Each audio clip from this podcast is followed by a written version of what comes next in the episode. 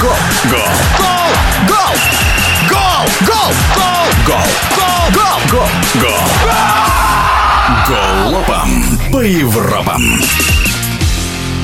Так долго шел к этой футбольной награде Карим Бензима, а то последние годы только Месси, а еще Роналду, с которым Бензима, кстати, играл в Реале, ну еще выигрывал золотой мяч Модрич. И вот лучшим признали 34-летнего француза, который впервые стал обладателем этого трофея. Короткий комментарий в прошлом яркого нападающего футбольного клуба «Россельмаш», известного тренера, экс-тренера сборной России Сергея Балахнина. Вы знаете, достоинства этого футболиста очень многообразные.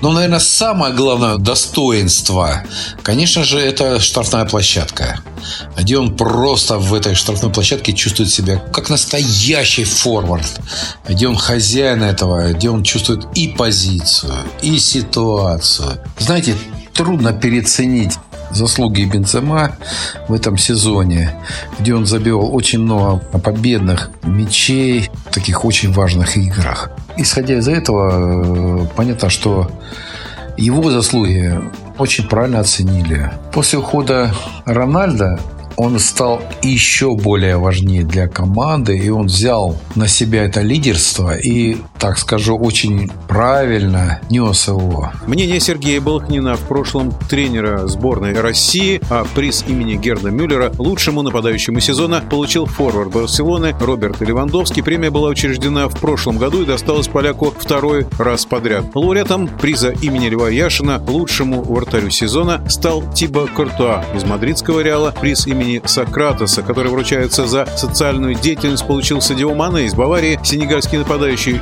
ежегодно жертвует крупные суммы на социальные и инфраструктурные проекты. В родной деревне, население которой всего 2000 жителей, усилиями Мане здесь появилась больница, строительство которой обошлось 550 тысяч долларов. Кроме того, Мане предоставил 300 тысяч долларов на возведение новой школы.